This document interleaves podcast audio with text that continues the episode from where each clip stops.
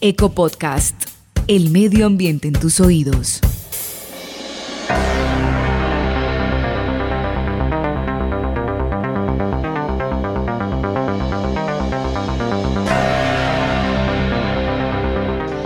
Hola, ¿qué tal? Soy Yolanda Ruiz, me acompañan Caroline Morales, Daniela Henao y esto es Eco Podcast para poner el medio ambiente en sus oídos. Hoy les queremos plantear, hablar de los océanos y de todo lo que necesitamos hacer todos, no solamente quienes viven cerca de los océanos, sino todos, para protegerlos, para cuidarlos. Uno de los mayores problemas evidenciados en los océanos tienen que ver con la contaminación, esas masas de plástico que están por allí navegando por los océanos son inmensas y están atacando, por supuesto, directamente al ecosistema. ¿Cómo cuidarlos? ¿Cómo protegerlos? ¿Cuáles son los principales problemas de los océanos hoy? ¿Cuál es el llamado de atención que tenemos que hacer? Pues bien, como siempre en EcoPodcast llamamos a los que saben, a los expertos en los temas. Y nos acompaña hoy en este episodio Sandra Besudo Leones, fundadora y directora de la Fundación Malpelo. Y le queremos preguntar a ella sobre los océanos, porque muchas veces nos sentimos distantes, nos parece maravilloso ir a la playa, es una delicia, pero no sabemos muy bien lo que representa tener unos océanos cuidados, protegidos desde el punto de vista del medio ambiente. Sandra, gracias por atender esta invitación, bienvenida. Estimada Yolanda, muchas gracias, estimados todos. Bueno, pues en efecto, eh, los océanos siempre le han fascinado a la humanidad, ¿no es cierto? Los que han logrado ver esa gran masa de agua eh, pues básicamente es como hipnotizante, ¿no? Es tranquilizador. Em, pero lo que se sabe muy poco es lo que hay debajo del agua. Sabemos que la gran mayoría de la biodiversidad se encuentra entre la superficie y los 200 metros de profundidad. Cada vez más hemos venido explorando y conociendo mucho más nuestros océanos eh, en materia de biodiversidad, ¿no es cierto? Mucha de esta biodiversidad desafortunadamente se ha venido perdiendo no solamente por la contaminación, como lo acabas de mencionar, sino también por otros factores como la sobrepesca, la pesca ilegal, las malas prácticas y obviamente la destrucción de ecosistemas que son estratégicos como, eh, por ejemplo, los arrecifes de coral y los pastos marinos. Los océanos son el, sitio donde nació la vida, es ahí donde surgió eh, la vida. Y entonces, ¿cómo no vamos a cuidar este sitio tan importante? Cubre la gran mayoría de nuestro planeta, ¿no es cierto? Pero también hay que saber que el océano es el que produce también el oxígeno que nosotros respiramos.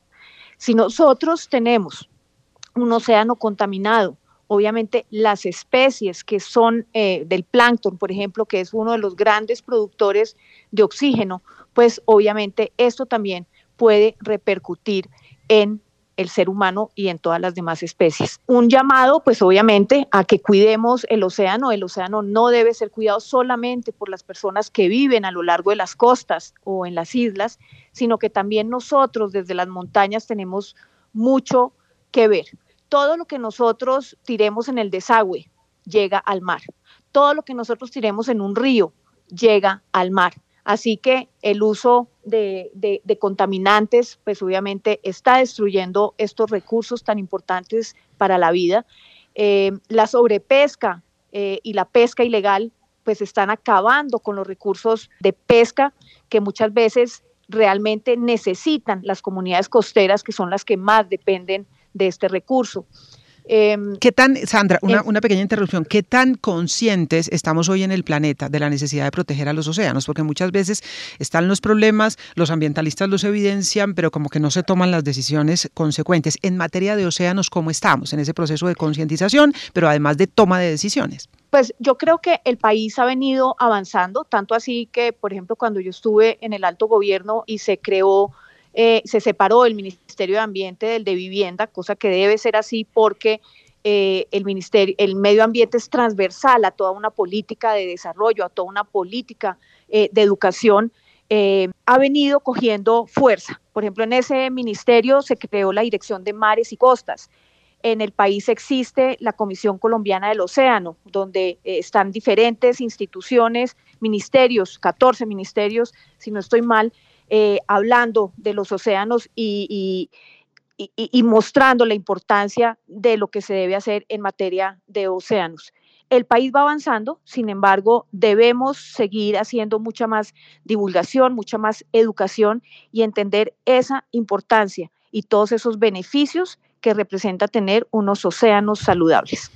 Ahora, Sandra Besudo conoce de los océanos por sus estudios, ella es ambientalista, es naturalista, en fin, pero además porque literalmente se ha metido debajo del agua, ¿no? Es decir, practica el buceo profesional y eso pues debe ser apasionante. A quienes le tenemos un poquito de miedo al agua, soy una de ellas, nos da mucha impresión. Pero sí me gustaría preguntar, Sandra, sobre lo que significa la experiencia del buceo y si en los años que se viene practicando se ha notado alguna diferencia precisamente que nos permita ver esa salud de nuestros océanos. Claro, el, bucear es, digamos que uno de los mecanismos que nos permite ver con nuestros propios ojos lo que pasa debajo del agua, si no es muy complicado. Y el buceo, eh, para los que lo realizan, eh, pues es algo maravilloso, porque el contacto, el sentirse que está uno flotando en, el mar, en el, dentro del agua, el ver la cantidad de biodiversidad, de ecosistemas, pues es fascinante. Descubrir desde lo más chiquito hasta lo más grande, que es, por ejemplo, el tiburón ballena, eh, que come plancton, que puede llegar a medir 15 metros, pues son, es, es maravilloso. O sea, cada ser eh, vivo dentro del mar es maravilloso. Y uno buceando también puede ver ecosistemas que están muy saludables, como es el caso, por ejemplo, del Santuario de Fauna y Flora de la isla de Malpelo, eh, o de ecosistemas que están totalmente destruidos debido a la acción humana. Eh, por ejemplo, sitios que he podido eh, bucear eh, que han sido dinamitados. ¿Para la pesca? Pues, para la pesca, mm. obviamente al dinamitar un ecosistema, al, dinamitarlo, pues simplemente lo destruyen y obviamente cuando se destruye, pues ya no hay más vida.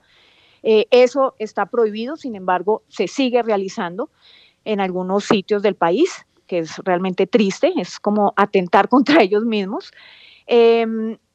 He visto el desastre eh, también causado por eh, redes de arrastre que también acaban eh, con el fondo marino. He visto el desastre que causan las mallas que quedan atrapadas en el fondo y que también pues van matando cada vez más la fauna que queda ahí atrapada. Em, en fin, hay, hay muchas fuentes de daño ambiental. Eh, la contaminación también es una de ellas. Muchas veces hay muchos sitios, eh, por ejemplo en nuestro país, donde las aguas residuales, las aguas negras simplemente llegan a los ríos, llegan al mar y obviamente pues esto hace que haya una contaminación en fin, eh, son muchos los retos que hay. Claro, Sandra, una, una zona mm, destruida, una zona afectada por la pesca eh, con dinamita, por, eh, en fin, por la contaminación, ¿se puede recuperar? ¿Es fácilmente recuperable? ¿Demora muchos años? Pues se puede demorar muchísimos años y se puede recuperar si uno le ayuda. En este momento, de hecho, pues nosotros desde el año 2018 y ahora pues es un proyecto del, gobierno que es eh, la siembra de un millón de corales. Eh, nosotros hemos venido tratando de restaurar eh, arrecifes coralinos que fueron dinamitados y que hoy educando, trabajando con las comunidades, por ejemplo, pues me he dedicado a enseñarle a bucear a hombres y mujeres de la comunidad de Barú, por ejemplo, o de las islas de San Bernardo, para que ellos buceando puedan ver con sus propios ojos y puedan implicarse en la conservación del medio ambiente marino. Estos chicos, por ejemplo, en Barú trabajan todos los días eh, bajo el sistema de pago por servicios ambientales, están totalmente felices, no hay uno pues que no quiera ir eh, todos los días a sembrar corales y esto realmente ha sido maravilloso. Entonces yo creo que en la medida que nosotros vayamos conociendo, vayamos educando y, vayamos dándole un respiro y una ayuda a estos ecosistemas que han sido degradados, es posible que logremos recuperarlos. Pues ojalá que así sea. El mensaje tiene que ser a los océanos los tenemos que cuidar todos, incluso los que vivimos en la montaña, los que vivimos lejos de los océanos, porque cualquier cosa que tiremos por allí en el desagüe, en las alcantarillas, en los ríos, en las quebradas, puede terminar en el mar. De modo que lo tenemos que cuidar. Y quienes están en la zona mucho más, quienes practican la pesca, mucho más también, tener en cuenta qué está permitido y qué no, porque al final de cuentas, si protegen los océanos, están protegiendo su futuro, su pesca en el futuro también. Sandra, un gusto de verdad. Mil gracias además por el trabajo que se hace protegiendo el medio ambiente? Bueno, hay una cosa, si me das la oportunidad también de contarles, hemos venido explorando también montes submarinos, son aquellas montañas que están por debajo del mar y que han sido inexploradas. Y hemos logrado a través de submarinos, eh, por ejemplo, y de cámaras remotas, descender eh, hasta, pues yo he logrado descender a 400 metros de profundidad en submarino. Eh, con otras cámaras se ha logrado llegar a 4.000 metros de profundidad. Estoy hablando para nuestras aguas colombianas y realmente la biodiversidad que existe es maravillosa. Hay unos montes submarinos que hemos descubierto, que hemos podido eh, explorar y que definitivamente deben ser protegidos. Ese tiene que ser el llamado y apasionante me parece, poder ir hasta allá, ver esas imágenes, contactarse con otro pedazo del planeta, impresionante. Sandra, mil y mil gracias. No, muchas gracias a ustedes, un abrazo a todos. Sandra Besudo León, fundadora y directora de la Fundación eh, Malpelo, ella es ambientalista, es naturalista, pues tiene estudios en la materia, pero lo que decíamos, Daniela, la posibilidad de meterse debajo del agua y explorar directamente le permite a ella identificar cuándo hay una zona protegida y cuándo hay una zona que está destruida. La diferencia se ve, dice ella. Claro, muy interesante es que precisamente ya se está haciendo un trabajo para que las comunidades aprendan a pescar, porque es que esto no solamente es de proteger el planeta, sino que muchas veces quienes no saben pescar, pescan por necesidad, incluso pescan cosas que ni siquiera le hace bien al cuerpo humano. Y esas labores de, de pesca responsable son muy importantes y además del pago por servicios ambientales, que eso también es un incentivo muy importante para las comunidades. Buenísimo. Y a propósito justamente de eso, nos hablaba eh, Sandra Besudo del proyecto de sembrar un millón de corales en el Caribe. Carola y Morales nos tiene más datos porque nos dice que viene avanzando ese programa y eh, viene caminando, nos decía Sandra, la gente recibe un pago, hace justamente la tarea y vamos recuperando los corales. Hay más datos sobre este proyecto, Caroline. Sí, Yolanda, además porque es una tarea que requiere de muchísima paciencia, pero también de mucho amor, hablando con los pescadores que están haciendo ese trabajo maravilloso en el Pacífico y en el Caribe colombiano. Un millón de corales se propuso el gobierno sembrar durante parte del 2021 y también 2022, una inversión de 8.450 millones de pesos. Distintas entidades están colaborando para ello. Y hablamos con una de las personas eh, que vive en Providencia, allí en la isla de San Andrés, que está haciendo este trabajo de la siembra de corales. Casimiro Newball Hyman, bueno, las cuestiones de lo que estamos haciendo nosotros nosotros de corales. Para mí es algo, como vuelvo y te repito, que me siento feliz haciendo esto por la recuperación de lo que ya no tenemos. Y eso es para sembrar, es algo muy interesante, muy chévere. Es algo cuando uno que lo estoy haciendo todos los días, que cuando no voy a la mar para verlo me siento, no me siento tal igual a que cuando estoy. Pues un trabajo de muchísima paciencia y además de mucho amor porque según los expertos los corales pueden crecer milímetros por año. Es un crecimiento eh, lento de estos miles de fragmentos. La idea del gobierno colombiano es que durante este año se siembren en total entonces las 200 hectáreas de arrecife coralino en siete departamentos en el Caribe y en el Pacífico colombiano. Sembrar corales. La verdad nunca me hubiera imaginado que pudiéramos tener ese proyecto, sembrar corales, pero de eso se trata.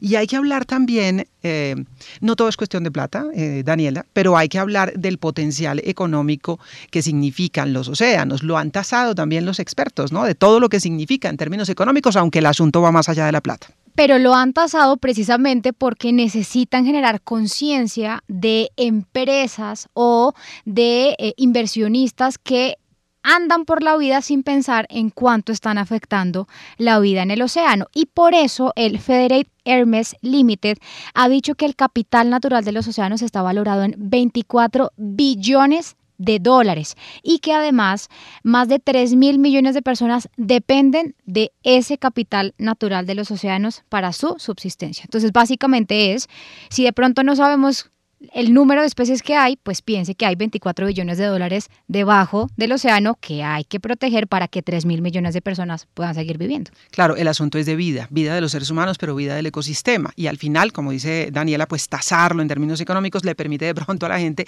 ver la dimensión de lo que está en juego. Por fortuna, eh, Daniela, también hay que decir que la comunidad internacional se está preocupando y ya Naciones Unidas le tiene puesto el ojo a todo lo que está pasando con los océanos y de tanto en tanto, pues convoca a la comunidad internacional para decir hablemos del tema.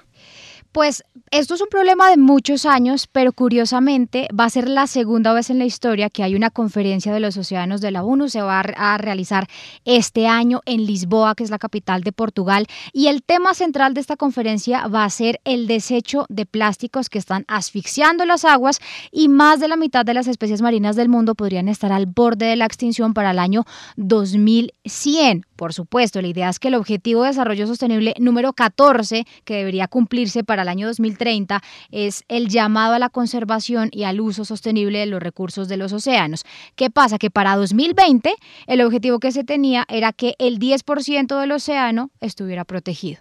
Vamos en el 8% a este 2022. Falta. todavía un poquito, pero entonces, como les digo, esta conferencia, la segunda en la historia, va a estar enfocada en proteger el agua, el océano de los plásticos. Pues ahí está. Y a propósito de plásticos también, que lo, lo, comentábamos con Sandra Besudo, pero es evidente que es uno de los grandes problemas que tenemos para los océanos en el planeta, la contaminación por plástico. Pues Caroline nos cuenta qué se está haciendo desde la industria del plástico. Se hacen esfuerzos por tratar de reciclar, de evitar que los plásticos desechados lleguen al océano. Hay luces y sombras en esta materia. Se hacen esfuerzos, pero hay dificultades también. En fin, Caroline nos cuenta un poquito más sobre lo que se puede hacer y lo que se está haciendo para evitar que la contaminación de plástico esté llegando y llegando a los océanos. Pues vamos avanzando, lento pero avanzando. Eso es lo que dice Daniel Michel, presidente de Acoplásticos, en cuanto al reciclaje de este material. Eh, recordemos que Acoplástico pues, es el gremio que reúne a la mayoría de las empresas de plástico en Colombia y él aseguró que la economía circular, específicamente pues, con el reciclaje de plástico, viene aumentando en Colombia para evitar la contaminación de este material, sobre todo pues, en las fuentes de agua como los océanos. Estamos consolidando mucho los mercados del reciclaje, avanzando hacia la economía circular. Hoy en día en Colombia se están reciclando más de 300 mil toneladas anuales de plásticos post-consumo eh, y viene creciendo muy bien. Nosotros hicimos una encuesta hace poco. El año pasado el reciclaje en toneladas creció 19%, en ventas el valor creció 145%, las inversiones en los últimos dos años crecieron 120%, la capacidad instalada total con esas inversiones aumentó 40% en los últimos dos años. Entonces yo diría que uno de los primeros elementos que estamos avanzando es justamente ese, en dinamizar mucho los, los mercados del reciclaje de los plásticos para que todos esos residuos se reincorporen a la economía y generen nuevas oportunidades de empleo, de ingresos y eviten naturalmente la contaminación por plástico. Adicional contó pues que la industria de plástico está fabricando cada vez más empaques ecológicamente reciclables y biodegradables. Esos productos con atributos de ecodiseño serán productos primero más, más fáciles de reciclar dentro de los componentes que tiene el producto, es decir, garantizar su reciclabilidad y al mismo tiempo incorporar materia prima reciclada dentro del producto. Entonces, ese ecodiseño significa arrancar bien. Las empresas están trabajando muy fuertemente en eso. Nosotros con nuestro Instituto de Capacitación e Investigación del Plástico también es un tema un poco más técnico. Y finalmente advirtió que existen también algunas ciudades costeras como por ejemplo Cartagena y Santa Marta en el Caribe colombiano donde algunos barrios, sobre todo de invasión,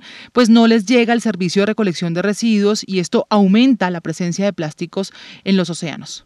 Hay barrios dentro de dentro de ciudades, uno lo ve en Santa Marta, lo ve en Cartagena, lo ve en diferentes lugares que están cerca del mar, donde la ciudad tiene alguna cobertura del servicio público de aseo, pero no llega a todos los barrios, barrios que son, digamos que entre comillas, invasiones, entre otros, eh, no tienen adecuados servicios de aseo. Y hay lugares dentro del Pacífico y sitios más alejados donde la recolección es muy precaria. Nosotros estamos trabajando en proyectos de, de reciclaje en el Pacífico, en zonas muy apartadas, y encontramos que hay unas iniciativas privadas muy valiosas que necesitan más apoyo, pero al mismo tiempo estamos viendo zonas rurales de municipios pequeños y de bajos ingresos donde pues todavía están quemando la basura o disponiéndola donde pueden. Entonces creo que complementar esas dos, la cultura ciudadana, pero también fortalecer mucho el servicio de recolección de aseo. Pues dos cosas muy importantes. La recolección eh, de aseo hay que fortalecerla, como dice el gremio de los plásticos, pero también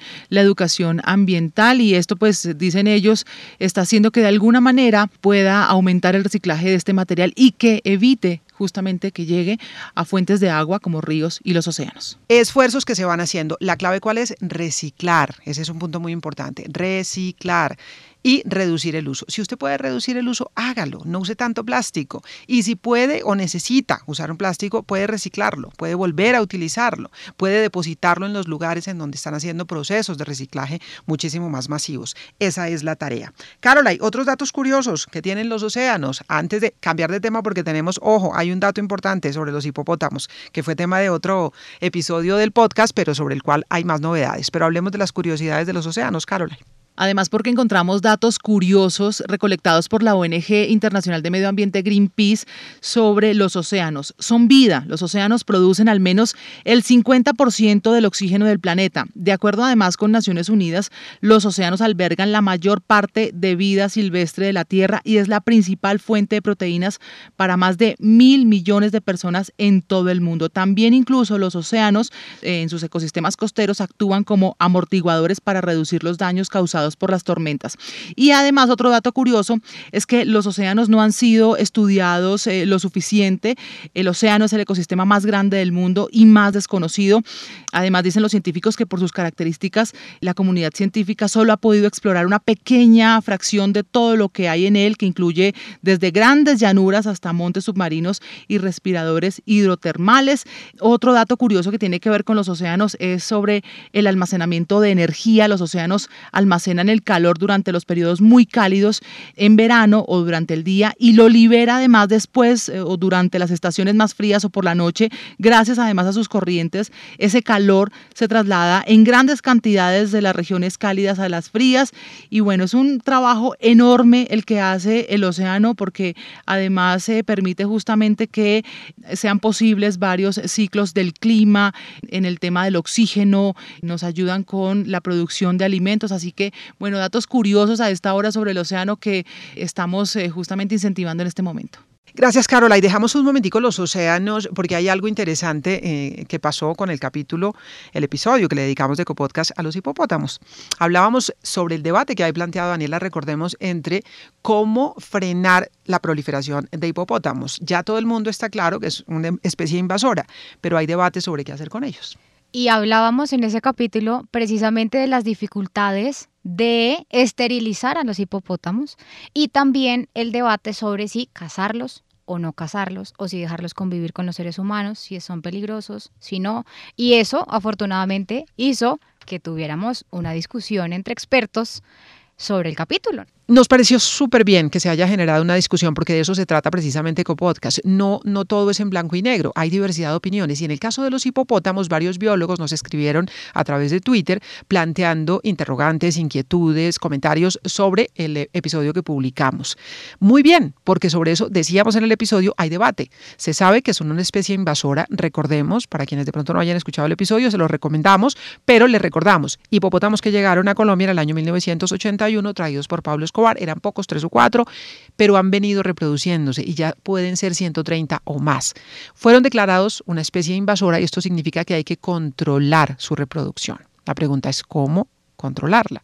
Hay varias alternativas, algunos se inclinan por la esterilización, otros dicen que se puede llevar, eh, por ejemplo, a zoológicos y demás, y otros dicen, no, hay que cazarlos incluso. Y esto genera debate entre los ambientalistas y los animalistas. Una de las personas que participó en el debate, la doctora Natalie Casteblanco, bióloga, ella nos habla de las alternativas y las estrategias para controlar la proliferación de hipopótamos. Hablando un poco de las eh, estrategias de manejo, nosotros desde la ciencia siempre hemos sido muy claros en que se deben utilizar estrategias mixtas, es decir, hacer uso de todas las posibles herramientas de manejo que tengamos en esta caja de herramientas de manejo de especies invasoras, eh, sin dejar ninguna de ellas a un lado.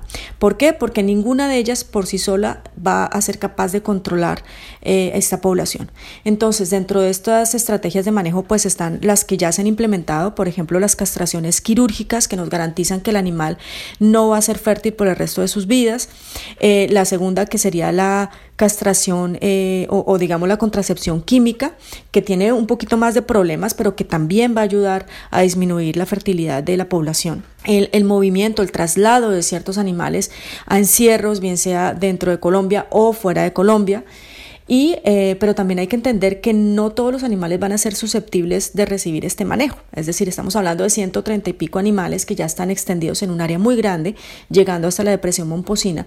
Entonces también hay que tener sobre la mesa eh, las estrategias letales, que son obviamente las que no le gustan a nadie, no nos gustan a nosotros los biólogos tampoco, eh, pero definitivamente pues también hay que tenerlo dentro de la lista de las posibles estrategias que se pueden usar. Además de las alternativas, ella también plantea la preocupación general, Daniela, que la tienen todos los biólogos y los ambientalistas. Y que tiene que ver con el impacto negativo en el ecosistema. Y ella habla precisamente de esas especies que estarían en riesgo por cuenta de los hipopótamos. Entre las preocupaciones que tenemos con respecto al impacto negativo de los hipopótamos está la afectación que puedan tener a especies eh, nativas que ya se encuentran en riesgo de extinción, como es el caso del manatí, el cual eh, puede ser uno de los principales afectados si dejamos sin control esta población, bien sea por eh, la ocupación de, los, de, los, de las áreas que son importantes para los manatíes o bien sea por el, digamos, la degradación de, los hábitats y, y la disminución en la calidad del agua donde el manatí vive. La mayor preocupación, por supuesto, el impacto en el ecosistema, pero también el impacto que puede haber para los seres humanos. Recordemos que nos decían los vecinos de la zona del Magdalena Medio que se habían acostumbrado a verlos por ahí, que si no se meten en su territorio ellos no atacan, en fin, pero nos advierte la doctora Natalie Castelblanco, no hay que minimizar el riesgo para los seres humanos, ojo. Los hipopótamos son animales que han evolucionado para defenderse de predadores muy grandes y esto hace que tengan estas corpulencias, digamos, tan, tan importantes. Eh, el hecho de que los hipopótamos sean herbívoros no significa que no sean agresivos. De hecho, eh, ni siquiera son completamente herbívoros, son animales eh, carnívoros facultativos y está claramente demostrado que son capaces de matar otros animales de gran porte como cebras, como ñus, eh, como venados grandes y esto inclusive consumirlos, comerlos. También inclusive son carroñeros facultativos. Entonces, el hecho de que, que sean herbívoros no significa que sean animales tranquilos o que sean animales, digamos, inofensivos. Em, y pues son animales que están capacitados para pelear entre ellos de manera bastante agresiva. Eh, nos preocupa que se, hagan inferencias sobre eh, la peligrosidad de estos animales basándonos en la historia que tenemos en Colombia eh, de ataques. Y en efecto, los ataques han sido pocos, han sido solamente dos ataques, pero no hay que minimizar el hecho de estos ataques. De hecho, ambas personas se salvaron de milagro y quedaron bastante lisiadas. Entonces, eh, tampoco es así como que no haya pasado absolutamente nada. Eh, por otra parte, es muy importante tener en cuenta que han habido pocos ataques porque hasta el momento la densidad de hipopótamos es baja. Pero recordemos que esta población está creciendo de manera bastante rápida y que si no hay ningún control, en pocos años estaremos hablando de varios cientos de animales y si lo dejamos todavía crecer un poco más, estaremos llegando a los mil y pico animales. Entonces, eh, sí es muy importante entender que a medida que la población crece, eh, vamos a tener mayor posibilidad de que la gente encuentre más hipopótamos por el camino y también los animales se van a volver más agresivos en, la medida en que van a estar eh, digamos, luchando más por sus territorios, por sus hembras y defendiendo a sus crías. Muy bien, se trata evidentemente de animales salvajes, se trata de animales que pueden llegar a atacar a los seres humanos, que se convierten en un riesgo para el ecosistema y que tienen que ser controlados. El debate sobre cómo hacer ese control pues es motivo precisamente de discusión y de diversidad de opiniones entre los expertos. Nos alegra muchísimo que estos debates se puedan dar también aquí al calor de Eco Podcast. Pues me acompañan hoy Carola y Morales, como siempre, Daniela Henao, en la producción Sebastián González y en la operación y postproducción Paula Cárdenas. A ustedes, como siempre, gracias por estar ahí.